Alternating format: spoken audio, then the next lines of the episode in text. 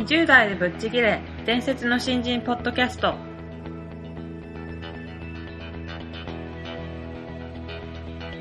伝説の新人ポッドキャストは様々な業界で伝説的な活躍をしているゲストをお招きし20代の皆さんに向けて優秀な人材と言われるレベルではなく圧倒的に突き抜けた人材になるためのヒントをお伝えしていく番組です。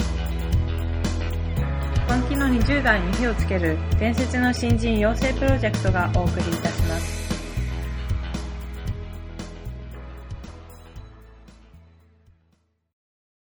皆さんこんにちは20代でぶっちぎれ伝説の新人ポッドキャストナビゲーターの戸谷香奈です伝説の新人プロジェクトの小宮です。よろしくお願いします。よろしくお願いします。えー本日はですね、うん田中和彦さんをお迎えしまして、はい三回目ですね3回目の回になります。はい。本日も質問、新人からの質問を投げかけて、投げかけてみたいと思いますので、どうぞよろしくお願いします。はい、行ってみましょはい。では本日、えーはい田中さんを迎えまして3回目の回になります。はいよろしくお願いしますどうぞよろしくお願いします。えーでは早速質問の方をご紹介させていただきます。田中さんの入社3年目までの習慣で人生の7割は決まるという本を読み非常に感銘を受けました。その中でも渡り鳥の理論が非常に印象的で、えーもし田中さんご自身のご経験でこの渡り鳥理論に当てはまるエピソードがあればぜひ教えてください。また高く飛ぶためのコツがあれば教えてくださいとのことです。えーで田中さんこの渡り鳥理論というものなんですけども、えっ、とまあリスナーの皆さんはご存知ないと思うので、ちょっと簡単に説明していただいてもいいですまあ、か。渡り鳥っていうのはあの北のねシベリアのお方から、えー季節が変わるときに、えー南のところに何千キロもあの飛んでくるわけですけれども。で、えーどういうふうに飛ぶかっていうとうん最初に思いっきり高く飛ぶんですね。うん。で、えーそれは向かい風に向かってえーかなりパワーがかかるわけですよ。はい。飛ぶと。う。うん高いところまで行くとあとは上昇気流に乗ってそんなにその羽をパタパタさせなくてもふわふわふわふわっていう形で、えー結果的に何千キロも飛べるっていう、あのー普通に考えるとなんとなくそこまで最初にグワーッとその飛ぶんじゃなくって、えー低空飛行で、えーそこそこの力でうん。その飛んだ方がなんか長期間長時間飛べるような気がするじゃないですか。低空飛行の方が途中疲れるらしいんですね。だから最初に思いっきり高く飛んだ方が結果的には遠くまで行くっていう、うん。なるほど。だから最初が肝心ってのはそういうことですよね。うん。だからあのー僕のエピソードで言うとその最初えー週刊ビングの編集長あ副編集長になった時に編集デスクっていう立場だったんですよ、はい。でそれは、えー編集部の人たちが作っていた記事を最終的にデスクがチェックしてそれを本にするっていうことなんですけど僕は四半紙のその編集の経験が全くなかったのでまずみんなの記事を読んでこううアドバイスをしたりとかチェックをする前に自分で作ってみようと。だから、えー最初の半年間は自分で編集記事を持ったんですよ。うん。うんレギュラーの企画とあとは特集記事を。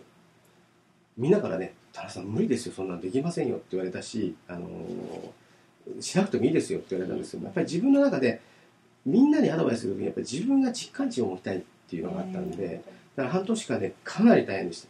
うん。でも最初にそれをやったおかげで、あのーその後、えーみんなに対してこうアドバイスをするときに、まあ、実感値がありますよね。この記事をこうしてとか、うん。このスケジュールだったらもうちょっとこうなるだろうみたいな、うん。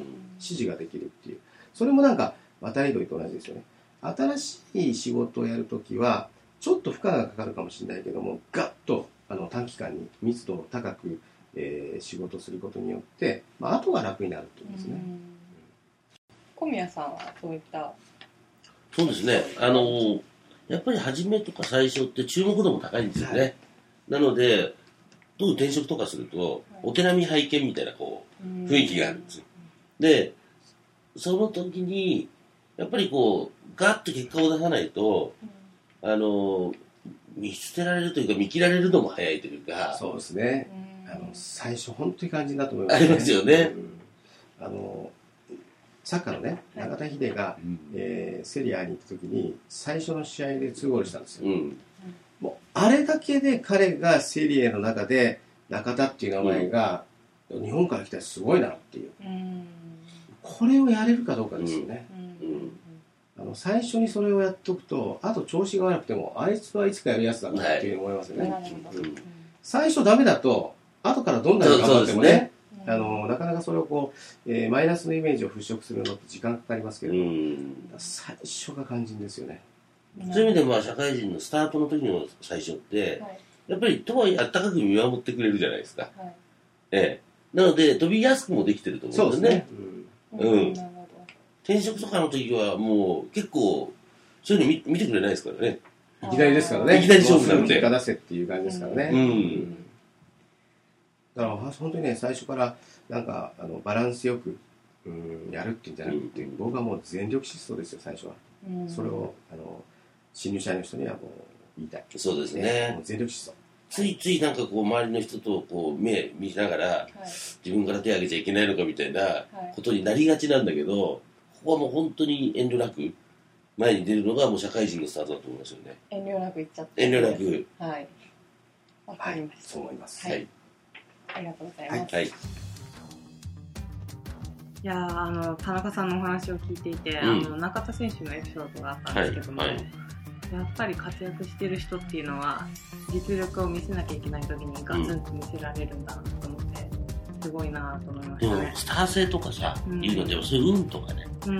うん、必ずそういうところにきちんと出せるはい。人がやっぱり一一線で出てるよね。うーん。最初にやっぱりどこまでこう高い位置までいけるかっていうのが、うん。体の癖になるかどうかだと思うんですね。癖ですか？うん、なんかやっぱりいつも新しいプロジェクトとか、はい。新しい場面っていうのはいっぱい出てくるので、はい。その時にどんだけこう高いパフォーマンスまで自分をぐーっと持っていけるかっていう、はいはい。でそれもやっぱり社会人っていうのでスタートが新入社員の時なのではい。そこはもう絶対に上がんなきゃいけないんだうん。ということじゃないかなと思うんだよね。なるほど。うん、まあ私も入社してまだ何ヶ月かなんですけども知らないこともいっぱいありますし、うん、いろいろ覚えていかなきゃなと思うことがたくさんあるんで、うん。まあ、今回の話を受けて自分でできる限りのパフォーマンスは出していきたいなとつくづく思いました今回。高く飛んでくださいね。はい、はい。頑張ります。頑張ってください。はい。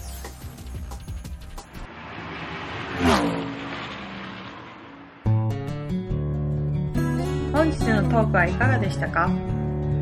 伝説の新人ポッドキャストでは次回も本気の20代を応援する刺激的なインタビューをお届けしていきます。楽しみにしていてください。またホームページや Facebook でも様々なヒントを配信中です。ぜひ一度ご覧ください。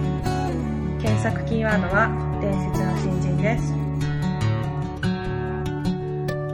この番組は伝説の新人養成プロジェクトの提供でお送りしました。